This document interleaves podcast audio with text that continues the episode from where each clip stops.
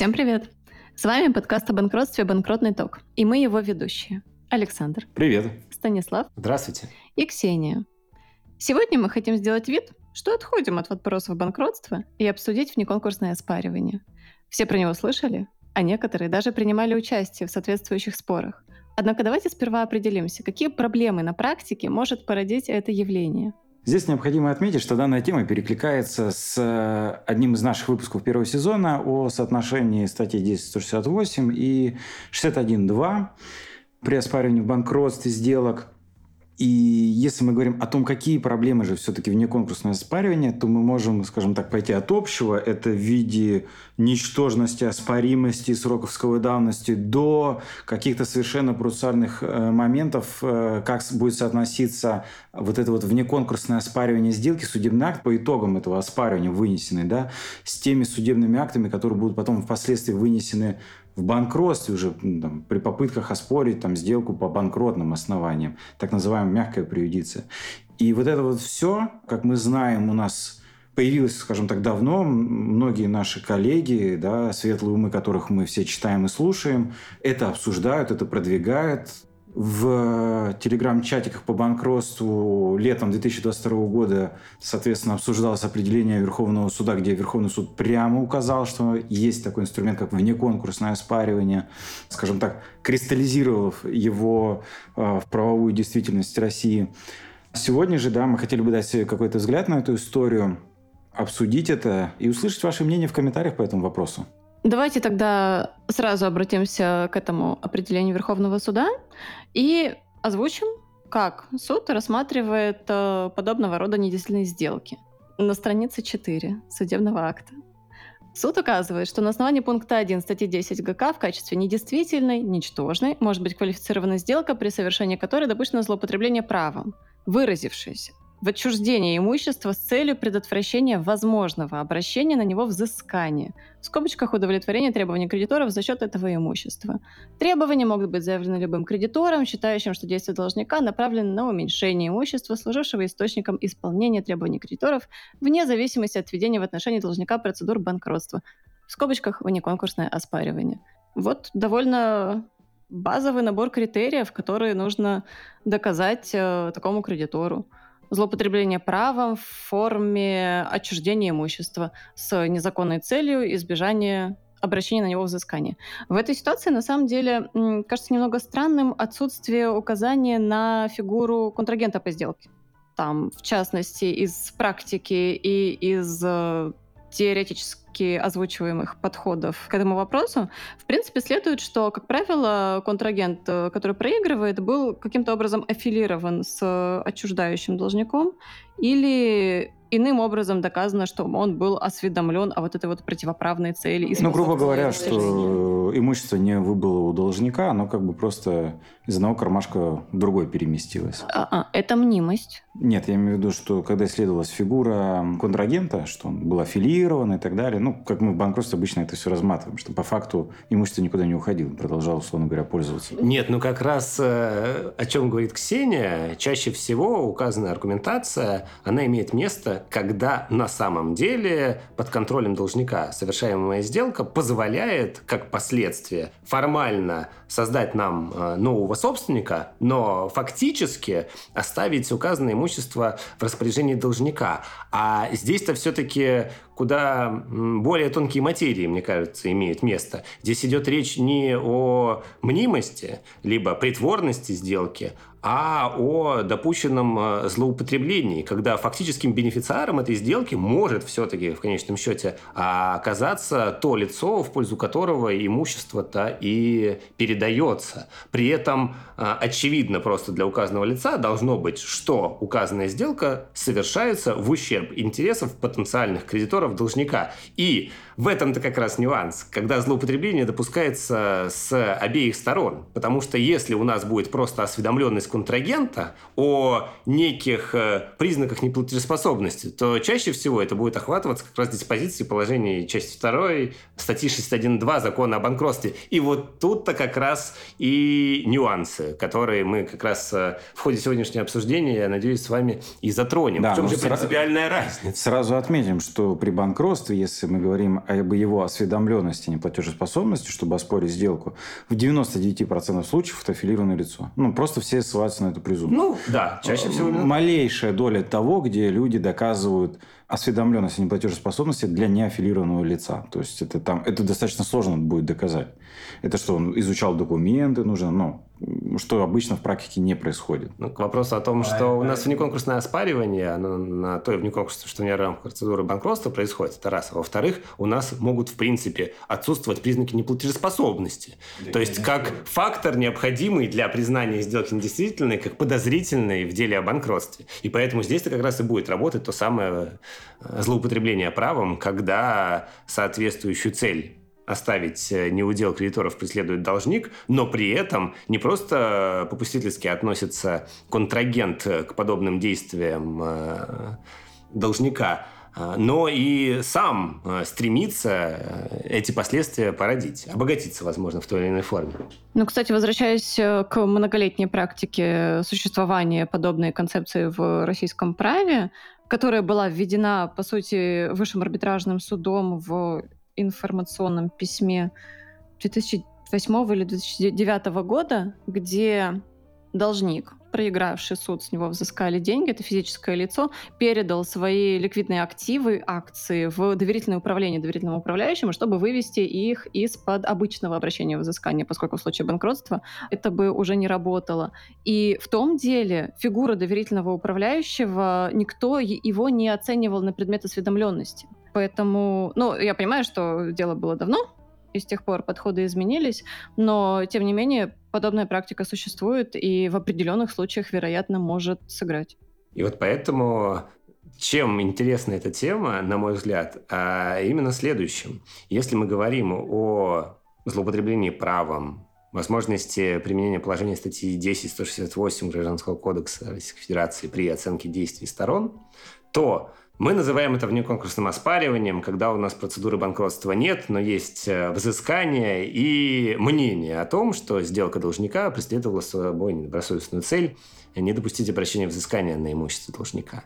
И если в дальнейшем у нас все-таки эта сделка будет признана недействительной, то если бы у нас было банкротство, то, очевидно, в качестве таковой ее маловероятно, чтобы признали. Именно как э, недействительной по основаниям статьи 10.168, а скорее всего пошли бы по пути признания недействительной как преследующей цель причинить имущественный вред кредиторам.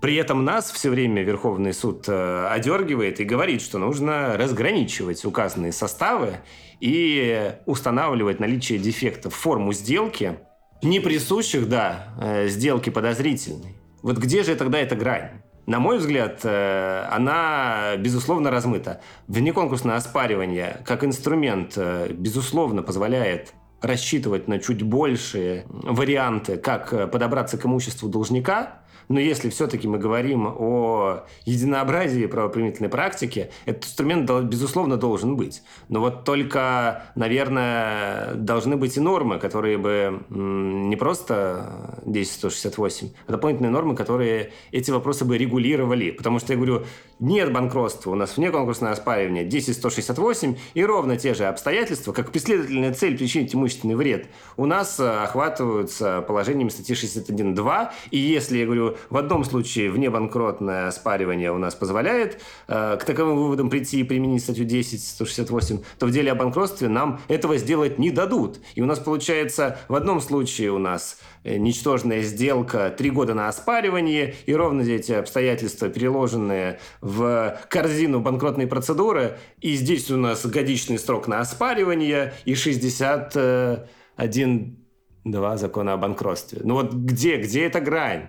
Станислав, просто наступление банкротной процедуры преломляет реальность таким образом, что от нее начинается параллельная реальность, в которой 10.168 уже работает совершенно иначе. Все очень просто. Нет, а вот э, за сроки ну, я смогу, скажем так, пояснить, потому что слушая коллег, э, готовясь к этому подкасту, ну, у всех такое недоумение вызывает. А почему в банкротстве сокращенные сроки? Я вам объясню, почему. Потому что я встречаю процедуры, где управляющие приходят спустя три года оспаривать. Потому что их начинают пинать кредиторы. И они такие, ой, а у меня задача собирать конкурсную массу, а я забыл об этом. Ну, потому что если я кредитор, Процедура банкротства – это дорогая процедура. И если она еще затянется, потому что у конкурсного управляющего есть три года на спаривание сделок, ну, значит, мои расходы вырастут в три раза. Правильно, что закон установил годичный срок. Управляющий, не сиди на месте, иди пиши запрос, иди оспаривай. Ну, как бы, можно сказать, кредиторы это могут делать, да. Но не надо просто процедуры затягивать по 10 лет. Вам, грубо говоря, закон и говорит. По мне так проще доказать 61.2, чем 10.168, поэтому у тебя и срок э, покороче. Да, но у нас, допустим, ситуация, когда кредитор формально осведомлен о пороках этой сделки, может пойти с внеконкурсным оспариванием, но не делает этого. При этом в дальнейшем в процедуре банкротства идет ровно те же самые доводы, заявляет со ссылкой на положение 61.2, искусственно увеличивая тем самым себе же сроки на это оспаривание. То есть там он этого не стал делать, а, поскольку, возможно, допускал, что его, например, в общеиском порядке, если он пойдет, не услышат, поскольку специфика дела о банкротстве, она ну, предполагает немного иное восприятие, в том числе и у представителей судейского корпуса. Поэтому тот, кто слушает подряд, не всегда тебя услышит, если мы говорим о таких э, интересных вещах, как оспаривание сделок потенциального должника, вне конкурсном оспаривании. Так вот, не идет по этому пути, но явно об этой сделке осведомлен, а потом, да, ровно те же доводы, что было бы при внеконкурсном оспаривании, заявляет уже в деле о банкротстве, но со ссылкой на положение 61.2 и получает, ну, на мой взгляд, определенные преимущество. Нельзя говорить о том, что он, конечно, получает преимущество, потому что формально он-то у нас есть пострадавшая сторона от недобросовестного поведения должника. Но к вопросам я больше формалист в подходе. И если мы уже говорим о сроках, то они не должны быть э, столь неопределенными. Вот, ну, поэтому ни, никакой неопределенности нет. Если ты ну, видишь, что это 61.2, иди в течение года оспаривай. Все, ну, точка. Ну, я говорю, а у нас до банкротства это внеконкурсное оспаривание. И три года уже для вас истекло. Вы об этих обстоятельствах знали. И почему только лишь введение процедуры банкротства допускает как фактор возможность вас вновь э, об этом э, пороке заявлять. Понятное дело, что банкротство, оно не только в интересах конкретного кредитора, а в интересах конкретного кредиторского сообщества. Поэтому здесь можно э, условные допущения и применять. То есть, когда ты пошел в деле о банкротстве, мы не можем тебя щелкнуть по носу, сказать, что ты давно об этом знал, в неконкурсном оспаривании не воспользовался, и поэтому тебе нужно отказать в признании сделки подозрительной. Но тогда это умаляет права тех иных кредиторов, кредиторов, которые в этих э, условиях об сделке не знали, а ее оспаривание вот этим вот осведомленным кредиторам ну, будет только на руку им уже. Вот э, несколько раз вы говорили, что для не, вне конкурсного оспаривания важно, что кредитор знал об этой сделке. Я обычный ИПшник. Мне какая-нибудь ошка задолжала денег. Я пошел с нее взыскал, начал ее там а, через пристав и так далее гасить. Но откуда я знаю, что это ошка, у которой основные средства, там, это станки, на, не знаю, там, на 100-200 миллионов, прошло и их продало? Откуда я это знаю? Так здесь-то речь идет о возможности внеконкурсного оспаривания. Если Нет, так а вы начали есть, про на, наличие этой возможности, потому что он осведомлен. Просто вот сколько я сталкивался, когда какой-то кредитор осведомлен о какой-то сделке вот этого его должника в отношении кого-то, это не простой кредитор. Он либо с кем-то когда-то вась-вась был и знает, что там происходило, и поэтому он начинает э, как-то шевелиться – либо эти сделки проходят мимо, и поэтому залетают все в банкротство, и там начинают оспаривать. И как раз к вопросу о сроком, что для внеконкурсного оспарения я могу объяснить также, почему три года. Потому что я такой несчастный кредитор, у меня нет таких прав, как у конкурсного управляющего, получать просто кучу информации о своем должнике, я должен это все с боем через адвокатские запросы и требования да, э, добиваться. Почему бы мне не дать для этого три года, да, пособирать доказательства и сходить?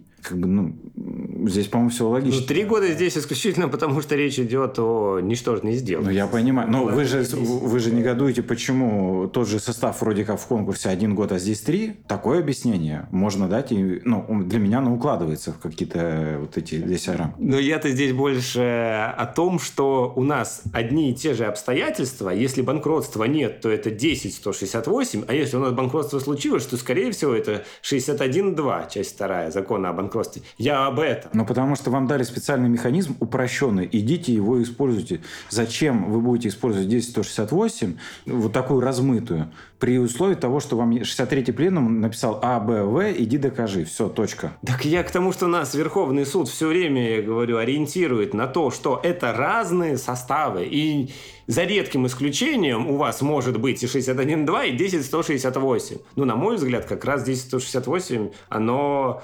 поглощает состав 61.2, и по этой причине я-то как раз э, больше склонен считать, что либо вводите дополнительные какие-то нормы, регулирующие эти отношения, либо не говорите нам о том, что 10168 в, деле о банкротстве у нас э, применяется там, в исключительных случаях. А если банкротства нет, то эти же составы у нас почему-то в 10168 укладываются. Давайте попробуем на практике посмотреть, как это должно работать в наших глазах. То есть, э, допустим, я взыскала долг обратилась к приставам, как-то дело не идет, и я узнаю, значит, что была отчуждена какой- какой-нибудь автомобиль о котором э, приставы не знали и не обратили на него взыскание, или еще по какой-то причине. Что мне делать? Что мне выбирать? Мне сейчас идти оспаривать сделку во внеконкурсном оспаривании? Или мне выяснять, что у моего должника, возможно, есть другие кредиторы, с которыми мы вместе сможем его забанкротить, и там месяцев через 9 добиться возможности оспорить сделку по 61.2? Или все-таки уже сейчас приступать к этим действиям? На мой взгляд, действия нужно предпринимать всегда своевременно. Если вы будете в ожидании этой потенциальной процедуры, что кто-то сделает это за вас, либо вы найдете таких же пострадавших, как и вы, то, безусловно, бегите уже сейчас, а, используйте этот механизм поскольку в дальнейшем у вас этого имущества может уже не оказаться у того лица, в пользу которого оно изначально было отчуждено. И вы сейчас пошли с неконкурсным оспариванием, меры получили, потенциально это имущество вернули. А если уж и не получилось, по каким-то причинам, не услышали вас, не поняли вас, то в дальнейшем в рамках дела о банкротстве, возможно, уже по специальным основаниям у другой кредитор или же управляющий эту сделку опорочит. Понятно, мы можем столкнуться, как уже Александр прокомментировал, э, с так называемой мягкой предицией, но вместе с тем в рамках дела о банкротстве у вас в дальнейшем, на мой взгляд, ну, нельзя категорично утверждать, что не будет шанса эту сделку поломать. При этом, я говорю, у вас же выводы, сделанные не в пользу кредитора, который пошел с неконкурсным э, оспариванием, могут быть э, опровергнуты через представление в том числе и новых доказательств в рамках оспаривания уже в деле о банкротстве по инициативе управляющего или иного кредитора. Поэтому эта так называемая мягкая предиция, она не всегда может работать. Да, мы эти выводы должны учитывать, но совокупность э, дополнительных исследованных обстоятельств, возможно, и позволяет сказать, что выводы сделаны там, были сделаны без учета того-то, того-то, того-то. Поэтому ждать не нужно. К вопросу о том, стало известно, ну так бегите. Вас никто не лишает возможности сделать это своевременно. То есть совет о том, как не подложить свинью будущим кредиторам, которые, возможно, будут оспаривать эту же сделку уже в деле о банкротстве, заключается в том, чтобы, готовя заявление, максимально разложить его в том числе и с прицелом на те основания, которые можно будет оспаривать в будущем. Например, попытаться доказать все те же самые презумпции, просто, может быть, не так навязчиво, как это делается при банкротстве. Просто при внеконкурсном оспаривании вы в любом случае будете говорить, смотрите, я кредитор, мне должны вот столько, и, возможно, это вот столько будет несоизмеримо с реестром, который будет в дальнейшем. Возможно, это будет по срокам не биться с сделкой. Например, вам будут говорить о том, что, ну, подождите, вы свой долг подтвердили в судебном порядке только в 2020 году, а сделка, смотрите, совершалась в 2019. И, очевидно, не могла преследоваться эта недобросовестная цель. А в банкротстве потом выяснится, что обязательства начали формироваться уже в 2016 году, и когда он отчуждал свое имущество имущества в 18-19 году, он, очевидно, делал это с недобросовестной целью. И поэтому те выводы, которые были сделаны в пользу конкретного кредитора, неприменимы в ситуации, которую мы разбираем сейчас. У нас может там субъектный состав поменяться, обстоятельства с э, отчуждением иного имущества, как-то дополнительно себя проявить. То есть, когда он просто автомобиль продал, ну да, наверное, это не особо-то его дискредитирует. А когда мы выясняем в дальнейшем, что он продал автомобиль, дачу и долю в хозяйственных обществах, это позволяет на картину взглянуть уже под другим углом. Поэтому речь-то как раз идет о мягкой предикции. Мы должны учитывать выводы, но не значит, что мы не можем их, э, эти выводы в дальнейшем ну, опровергнуть или переоценить за счет иного доказательственной базы. Ну тогда давайте как-нибудь э, резюмируем. Вот я кредитор, хочу пойти с неконкурсным оспариванием. Что я должен доказать? Первое, что мне должны, правильно? Что я вот выиграл, взыскал, трали-вали. Второе должен сказать, что мой должник что-то продал э, какому-то контрагенту. Показываем, ну, что-то отчудил, скажем так. Ну, меня спросит суд. Твой долг на 100, продал он на 10, и что? Говорит, ну, даже если я сейчас верну эти 10, мы не погасим твой долг полностью. Какой смысл? Ну, или на один он продал. Ну, смысл-то очевиден. Хотя бы э, частично удовлетворить требования кредитора. Хорошо, тогда следующий момент. А если, например, масса должника 100, мой долг на 50, допустим, и ну, происходит отчуждение на например, на 60, но в последующем мы все понимаем, что этот должник генерирует каждый, там, например, месяц по 10. Ну, то есть он может загасить этот долг. Может ли в таком случае должник защищать свою сделку, говоря о том, что, смотрите, я зарабатываю столько, что пока мы с вами судимся тут полгода, того, что я заработал, хватит на покрытие долга? Защищаться он, безусловно, может. Более того, я допускаю ситуации, когда вы идете с неконкурсным оспариванием, говорите о том, что Сделка явно преследовала цель не допустить возможности обращения взыскания на имущество, а вам будет указано на то, что подождите, у вас исполнительное производство возбуждено только месяц назад, и то, что пока долг не погашен, не свидетельствует о том, что все совершаемые вашим должником сделки и действия направлены на недопущение обеспечения возможности расчетов с вами. Поэтому сейчас я вам отказываю, потому что в ходе исполнопроизводства у вас там арестовано там, э, счета, транспортное средство и еще что-либо. И нет доказательств того, что на вас не хватит. Возможно, там и сводник есть. Вот давайте в этих вопросах вы сначала разберитесь, а потом к нам придите. То есть здесь тоже э, с точки зрения, а когда же бежать, ну, явно не с момента, когда вы получили э, судебный акт. Потому что здесь, я говорю, вы можете столкнуться с э, неким непониманием этих процессов. А теперь я вам верну тот пассаж, который вы адресовали Ксении, и скажу, что да, вы сказали, надо, когда узнали, надо бежать, потому что нечего... Я говорю, не дожидаться банкротства. Вот к чему. То есть, если у вас ну, есть... А сколько это срок? Вчера я возбудил исполпроизводство, а сегодня узнал, что, увидев в базе ФССП возбужденное исполпроизводство и предполагая, что все арестуют счета, мой должник распродал все имущество сегодня. Мне что, дальше ждать или уже бежать?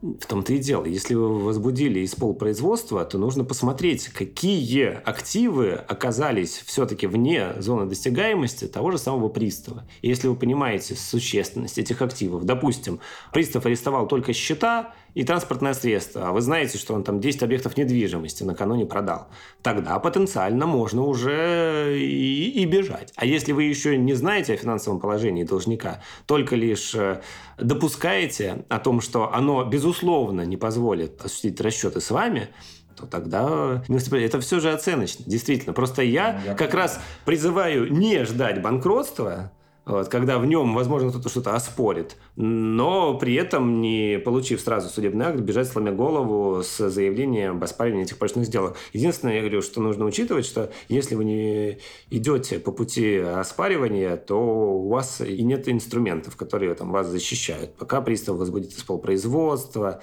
возможно, уже будет поздно. А так э, быстрые обеспечительные меры, ну, возможно, и позволят сохранить статус-кво. Тем более, что, как мы понимаем, сейчас практика уже идет все-таки по тому пути, что меры дают нам куда более охотнее, чем раньше.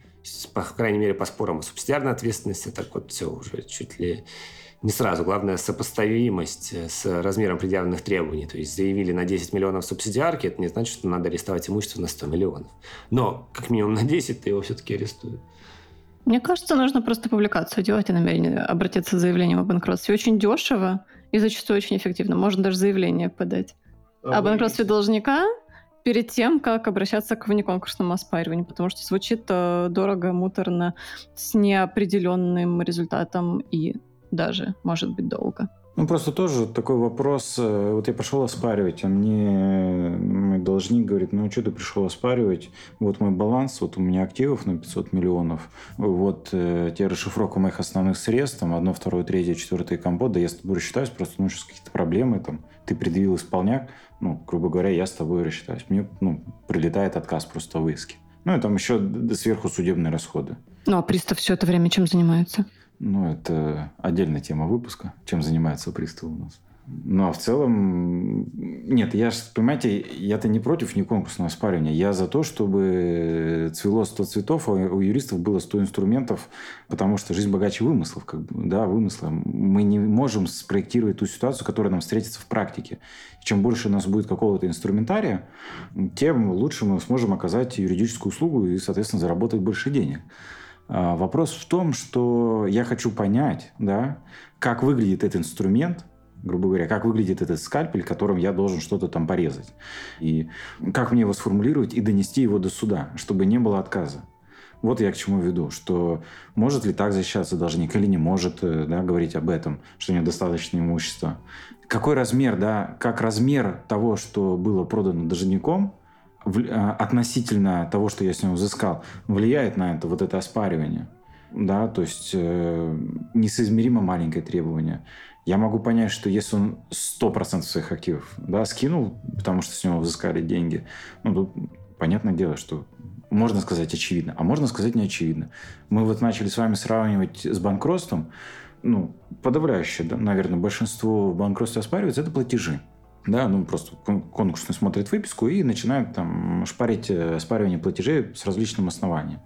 Еще какой-нибудь контрагент был аффилированный. И вот тут тоже, да, вопрос. Ну, каким-то образом, не знаю, от приставов я получил выписку. Да, я смотрю выписку, и там совершаются платежи. Ну, даже не в пользу аффилированного лица. Ну, я вот с трудом представлю, что во внеконкурсном оспаривании я смогу поломать эти платежи. А если у нас компания, как они называются, сервисная, не сервисная, которая просто оказывает услуги, то есть у них нет никакого имущества, они просто вот туда-сюда деньги гоняют, грубо говоря. И все, что у них вот на счетах, это как бы вот их основной актив. Они их, ну, как бы скидывают. Я иду это оспаривать. Контрагент, должник приносит тот договор, который указан на значение платежа. И в отсутствие э, процедуры банкротства, да, доказать мне, что вот этот платеж, неоспоренная сделка. Ну, вот мне почему-то кажется, что мне первый скажут, такой не оспорили договор, по которому эти платежи совершались. Ну, есть у меня такое подозрение.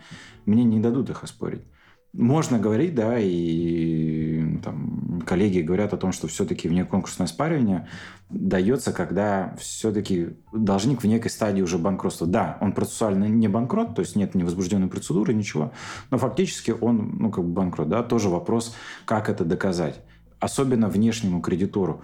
Действительно, он может посмотреть, как я сказал, уже выписки, э, баланс он может посмотреть, там, арестованные, арестованные счета, обладает он признаком фирмы однодневки или еще чего-нибудь.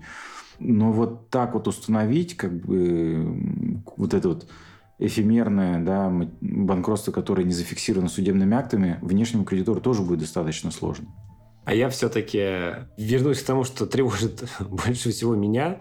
Я формалист, и поэтому мне принципиально ну, не укладывается в моем мировосприятии ситуация, когда у нас э, одни и те же обстоятельства в одном случае говорят о ничтожности сделки по 10.168, в другом при наличии банкротства 61.2. И вот дальше вот мне не сдвинуться с этой точки, потому что я говорю формалист. Мы при внеконкурсном оспаривании идем по десятке, в банкротстве идем по 61.2. Чаще всего. И вот как у нас подозрительная сделка может оказаться ничтожной, я не могу для себя никак... Э... Сформулировать. Да, именно сформулировать. Ну, потому что меня не, не волнуют сроки, меня не, не, не волнует э, кто уполномочен, когда и прочее. Меня в первую очередь волнует теория. Поэтому я призываю как раз э, сам, наверное, себя э, успокоиться, если вдруг появится какая-то конкретная норма. Потому что если нам говорят, так вам достаточно 10, 168, мне недостаточно. Потому что не может одна и та же сделка быть одновременно и подозрительной, и ничтожной. Вот в таком ключе. Подозрительной, как это говорит у нас Верховный суд, 63-й пленум, пороки 61.2, часть вторая, и вдруг она же у нас и десятая. Нас в банкротстве как раз от этих э, оснований разводят, а при внеконкурсном оспаривании только этот инструмент и дают. Так вот, как раз его и дают, потому что у вас нет того надлежащего инструмента, потому что у вас процедуры нет. Но, возвращаясь к тому, что беспокоит меня, ну как же так-то? Спасибо вам, конечно, у нас больше ресурсов, больше возможностей. Пока процедура банкротства дойдет, мы уже актив потенциально вернем и в процедуре быстрее уложимся, его продав. Перейдем к расчетам. Просто замечательно. Ну а если все-таки говорить о фактах, у нас эта сделка в зависимости от того, когда мы пошли ее оспаривать. Вдруг становится либо ничтожной, либо подозрительной. Ну, вот это больше всего меня беспокоит. Мы можем попробовать примирить эти два мира через оспаривание в процедуре наблюдения, Станислав? Опять же, а как мы будем поступать э, с положением 63-го пленума, который вдруг нам говорит о том, что временный управляющий установил основания для оспаривания сделок. И что же? А, правильно, он идет и получает предварительные меры, потому что он должен обосновать, что когда конкурс случится, он пойдет оспаривать. То есть у кредиторов, у нас потенциально всегда наличествует возможность идти с неконкурсным оспариванием, потому что банкротства нет. Потом в банкротстве у них все тот же инструмент. Считаете, что сделка ничтожная? Давай давайте, идите, оспаривайте ее по общим основаниям в общеисковом порядке. Но если это все-таки у нас сделка подозрительная, то давайте дождемся конкурса и в конкурсе пойдем. Когда? Когда им идти с этим вне конкурсного названия? И кому? Если вдруг временный управляющий у нас фактически такой возможности лишен. А кредиторы э, всегда такую возможность имеют. И опять же, если у нас банкротство есть, то нужно, получается, отделять зерна от плевел. Если у нас не было банкротства, и они со спокойной душой на десятку 168 ссылались, пошли, признали признали сделку недействительной, то здесь они споткнутся от того, что им будут э, тыкать лицо, что, извините, а здесь у нас речь-то фактически, вот вы все доказываете, а доказываете э, фактуру для подозрительной сделки, а пытаться ссылаетесь на статью 10.168. И вот это вот внеконкурсное оспаривание формально поперек горла встает, когда у нас все-таки процедура есть. Управляющий не может по этому пути идти. Кредиторы пойдут, так столкнутся с тем, что это скажут, так подозрительная сделка. Вы это все доказали для подозрительной сделки. Вы на что ссылаетесь? На то, что преследовала цель причинить имущественный вред. Так вот, это 61.2, по-моему, второй. А если у вас банкротства не было, вы бы на это бы ссылались, как раз указывая на то, что преследовалась цель вывести активы, чтобы не рассчитаться с нами, а что это э, иное, если не цель причинить имущественный вред кредиторам. Да вот оно и есть. Ну, так и дается инструментарий для внеконкурсного спаривания. У вас нет банкротства, 61.2 не применить. И... Так я понимаю, для чего он. Я понимаю, я говорю, я сторонник того, чтобы таких возможностей для злоупотребления было все меньше. Но с точки зрения, я говорю, самого процесса и моего формального отношения к нему, мне не дает покоя то, что одни и те же обстоятельства, в зависимости от ситуации, в одном случае говорят о ничтожности, в другой вдруг о оспоримости сделки. Ну как так? У нас не может сделка быть одновременно и ничтожной, и оспоримой. Ну вот в моем понимании. Обращаясь к иным вопросам, которые э, хочется затронуть в этой теме, можно указать и на такое интересное наблюдение, которое касается последствий именно для контрагента по вот этой фраудаторной сделке, не побоюсь этого слова. А, это связано с тем, что в конкурсном производстве контрагент по оспоренной сделке встает в самый конец очереди, в самый конец реестра требований кредиторов, и таким образом наказывается в определенном смысле за то, что способствовал должнику в том, чтобы вывести его активы из-под обращения взыскания кредиторов. При этом во внеконкурсном оспаривании никакой правовой рамки, никакого основания для того, чтобы ухудшать положение такого контрагента, не существует. И в этом смысле контрагенту, конечно, намного веселее оказаться ответчиком по внеконкурсному оспариванию. Тут тоже, да, такой вопрос с этим контрагентом несчастным. Вот я представляю себе на его месте, я купил у этого должника, это получается при покупке у него что-то, чего-то. Я должен проверять, получается, и базу ФССП, и кад-арбитр, а взыскивают ли с этого несчастного должника какие-то деньги или еще что-то. И даже тут не говорим про какую-то фигуру добросовестности, просто чтобы мне потом, скажем так, не сидеть и не потеть, да, не ожидая какого-то иска со стороны там, его других контрагентов. Просто в отсутствии нормативного аппарата мне кажется, если слишком дать этому ход, это превратится в какую-то вакханалию. Но здесь я смею возразить э, именно в том ключе, что возможность признания этой сделки недействительной как преследующие цель причинить имущественный вред кредитору, который с иском обратился, и эта цель преследуется обеими сторонами, ну, исключена ситуация, где вы, будучи добросовестным субъектом этих э, правоотношений, в этой ситуации вдруг оказались. Здесь как раз э, из ряда вон должна быть ситуация, которая не оставляет и тени сомнений в истинных намерениях сторон. Только в таком случае ее и можно признать действительно, а не то, что вы неосмотрительно вдруг что-то там как-то приобрели. Не нужно вам этого мониторить, так или иначе, в моем понимании. Потому что здесь должно быть злоупотребление, и элемент злоупотребления он должен быть налицо а не через э, призму того, насколько вы осмотрительно были, выбирая себе контрагента. Да, согласна со Станиславом, если вы что-то покупаете в рынке и платите за это ну, там, без задержек, без просрочек, без налом, какие могут быть к вам вопросы как в банкротстве, так и в внеконкурсном оспаривании. Если, а если вы... должник получил надлежащее встречное исполнение с вашей стороны, оно было учинено, ущерба нет, а значит и пороков нет, а значит и не может преследоваться цель причинить имущественный вред. Другое дело, что вы, я говорю, имущество купили, в рынке за него заплатили, и тогда уж вопрос, куда деньги дел должник, почему он с вами не рассчитался. А если там зачетик был, а у вас нет банкротства? А зачетик-то не запрещен. Это злая сделка, это злоупотребление. Коль скоро зачет э, не запрещен, а формально лицо получило против предоставленного имущества надлежащее исполнение в виде прекращения обязательств, на мой взгляд, здесь тоже нельзя говорить о неком ущербе для должника. То, что здесь, э, возможно, очередность нарушена, да, но вы сами сказали, банкротства нет, тогда и пороков нет. А мы-то говорим о том, что цель преследуется не дать обратить взыскание. Очень странно преследовать цель, если вы прекращаете свои собственные обязательства. Вы на это направляете все-таки сделку. Но здесь может быть цель такая. Вот лучше этому кредитору все заплачу, чем тому. Но не в целом, чтобы не заплатить, а бы всем и, возможно, где-то сохранить контроль над активом. И вообще это не зачет, а сальдо. Нет, я говорю конкретно про зачет. Не надо мне тут это, то самое. С вами на обсуждали уже в начале сезона. Нет, я просто говорю, что настолько это все эфемерно и скользко и непонятно в том смысле, что нет какого-то стандартно выработанного критерия для вот такого поточного применения, чтобы грубо говоря, человек отучился в, на юридическом факультете, и ему привили знания, что он видит сделку такой, о, а здесь вне конкурсное оспаривание. Ну, на самом деле, это все та же отсылка к, э, к тому нашему выпуску, да, где те самые пределы, выходящие за 61.2, что такое злоупотребление и так далее, и так далее, и так далее, и так далее.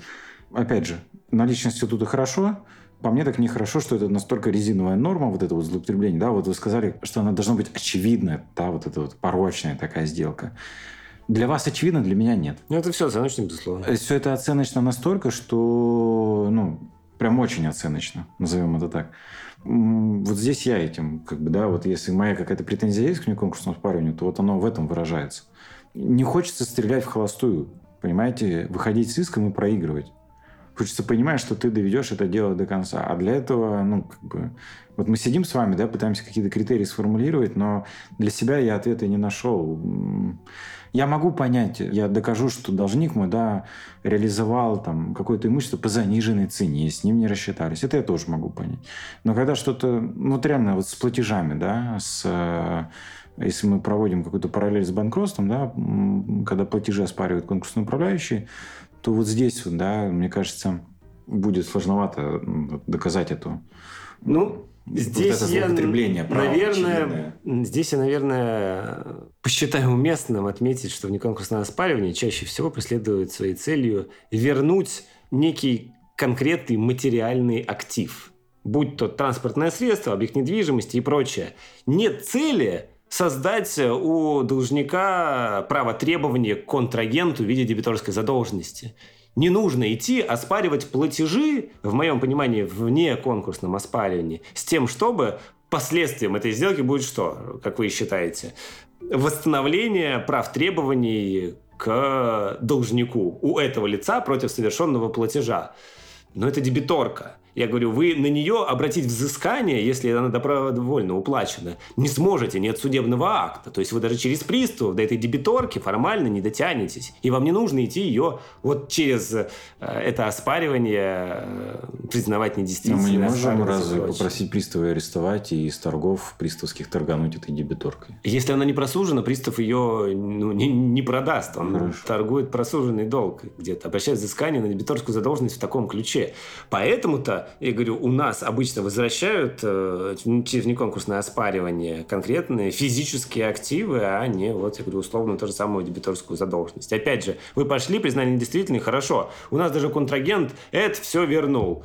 Э, хорошо, если пристав э, наложил аресты на счета, эти денежные средства достанутся вам. А может, не достанутся. То есть тут вот чаще всего идут за конкретным активом. Представляется, что если как-то добавится дополнительная услуга в процедуре подготовки к банкротству. Мнимые просуживания, оспаривания, внеконкурсное оспаривание сделок, чтобы получать мягкую преедицию, и когда у тебя будет банкротство, просто вот так вот приносить судебный акт, где будет расписано, что сделка там не мнимая, злоупотребления нет, э, все хорошо, и просто люди будут как с иконой носиться с этим судебным актом. Ну, я имею в виду судебный акт, где отказано в него в конкурсном оспаривании. И вот, э, мне кажется, просто будет интересно понаблюдать, как и вот в случаях с экстраординарным обжалованием, да, да, где да, мы раз... пример, где да. вроде как уже разработан механизм борьбы с просуженными требованиями, то вот как здесь будет развиваться вот эта постоянная да, гонка между щитом и мечом при оспаривании вот таких неконкурсных судебных актов. Александр, мы после записи этого подкаста пойдем с вами в церковь Святого Банкротства, чтобы вы исповедовались. Я там молитву читаю. Или что они там читают? Какой ужас, они везде. Ну что, друзья, по итогам нашего обсуждения я лично могу сказать только одно. С учетом того, что внеконкурсное оспаривание у нас законодательно не определено, и не дана ему в этом смысле никакая рамка, остается лишь всячески способствовать формированию судебной практики по этому вопросу и надеяться, что со временем те или иные спорные моменты будут в том или ином виде разрешены судами, поскольку на них вся надежда. Да, интересный инструмент, и отсутствие его какого-то нормативного такого жесткого регулирования конкретной статьи закона о банкротстве вносит нотку творчества в нашу профессию, нотку свободы и позволяет нам, как художникам, творить практику. Творите, а мы ее почитаем. Будет интересно. Всего хорошего. До свидания. Пока. Пока.